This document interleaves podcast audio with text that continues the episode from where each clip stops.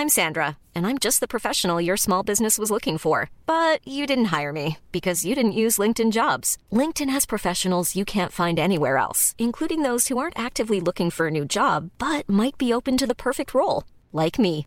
In a given month, over 70% of LinkedIn users don't visit other leading job sites. So if you're not looking on LinkedIn, you'll miss out on great candidates like Sandra. Start hiring professionals like a professional. Post your free job on linkedin.com/people today. Vox Polony.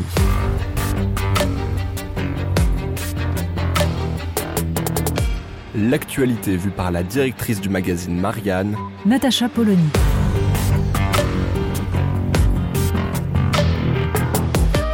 Vox Polony. Les inscriptions au concours d'enseignement viennent de se clore. Le ministre a reconnu que la très légère augmentation du nombre de candidats ne suffirait pas à combler le déficit tragique que connaît la profession depuis plusieurs années et qui interdit de sélectionner correctement ceux qui sont censés former les générations futures. À l'hôpital public, on ferme des lits faute de personnel. Les trains, les autobus, les métros se raréfient car les régies ne trouvent personne pour accepter des postes en horaire décalé. Et pour les chauffeurs de bus, des postes exposés aux invectives et aux menaces d'un public qui a perdu toute forme de civilité. De son côté, la Grande-Bretagne s'apprête à vivre pour les fêtes des grèves d'une ampleur inégalée. Professeurs et infirmières débrayent pour protester contre la perte de pouvoir d'achat liée non seulement à l'inflation de ces deux dernières années, mais à 15 ans de lente paupérisation. Dans ce qui est officiellement la cinquième puissance économique mondiale, les professeurs et les personnels de santé ne parviennent pas à vivre décemment. Il n'y a pas si longtemps, un mouvement social a embrasé la France. Il s'est abîmé, il est devenu sa propre caricature récupérée par des groupuscules gauchistes qui l'ont détourné de son sens. Mais le mouvement des Gilets jaunes, à l'origine, n'était rien d'autre qu'une immense colère de tous ceux qui demandaient à vivre de leur travail. Certes, cela venait majoritairement du privé, employés, artisans, petits entrepreneurs, mais leurs revendications étaient les mêmes. Ne pas être écrasé sous les dépenses contraintes, ne pas trimer pour compter chaque centime. Il faut se souvenir de la vidéo qui était devenue le symbole de cette révolte.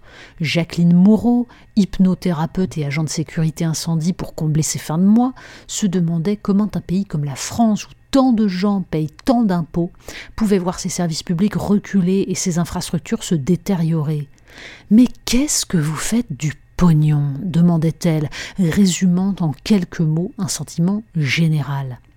Pourtant, la question est plus vaste. Quand un gouvernement dépense un milliard d'euros en missions à des cabinets de conseil, Rappelons par exemple les 500 000 euros payés à McKinsey par le ministère de l'Éducation nationale pour une mission de réflexion sur l'évolution du métier d'enseignant alors même que ce ministère compte 1,2 million de postes dont 320 000 ne sont pas devant des classes et pourrait, pour un bon nombre, se pencher sur la question. Donc, quand un gouvernement dépense cela dans mission à des cabinets de conseil, la déperdition d'argent est vertigineuse.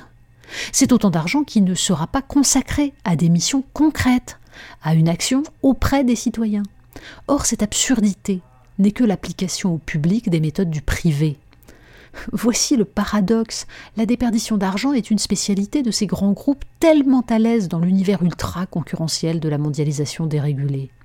Heureusement pour eux, l'optimisation fiscale leur permet de mettre à l'abri suffisamment d'argent pour rémunérer malgré tout leurs actionnaires, laissant aux citoyens lambda le soin de financer la puissance publique et les infrastructures dont ils bénéficient.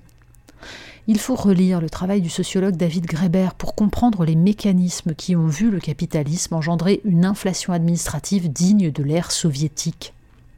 On peut y associer la lecture de Jacques Ellul, qui avait parfaitement identifié la nature de cette idéologie technicienne qui part du principe qu'il existe en tout domaine une technique absolument la plus performante et qu'il faut donc standardiser les procédures pour mettre en place cette technique et maximiser la performance. Le résultat? Une perte totale de confiance envers les individus et la création dans toutes les structures de postes de contrôle. Des gens, donc, qui ne produisent rien, mais font en sorte d'imposer aux autres des modes de fonctionnement censés leur apprendre leur métier et éliminer un supposé coulage. Que ces procédures émanent des groupes eux-mêmes ou, pour les PME et TPE, d'une administration publique empressée à priver les individus de toute autonomie, elles relèvent de la même logique le remplacement de la créativité et de l'énergie productive par l'application besogneuse des procédures et des normes. C'est finalement toute la différence entre le libéralisme et ce qu'on appelle le néolibéralisme, ce mélange de jungle et de normes tatillonnes qui permettent de déréguler les marchés et d'augmenter les flux. Le libéralisme repose sur la confiance en l'individu, sur son autonomie et sa responsabilité. Et c'est bien cette philosophie politique qui a permis à l'Europe de développer depuis le XVIe siècle les sciences et les techniques. La paupérisation actuelle de l'Europe est non seulement financière, mais aussi intellectuelle. Vox Polony. Retrouvez tous les podcasts de Marianne sur les plateformes de streaming. Et puis les analyses, articles et entretiens de la rédaction sur marianne.net. Et surtout, n'hésitez pas à noter cet épisode et à nous laisser vos commentaires.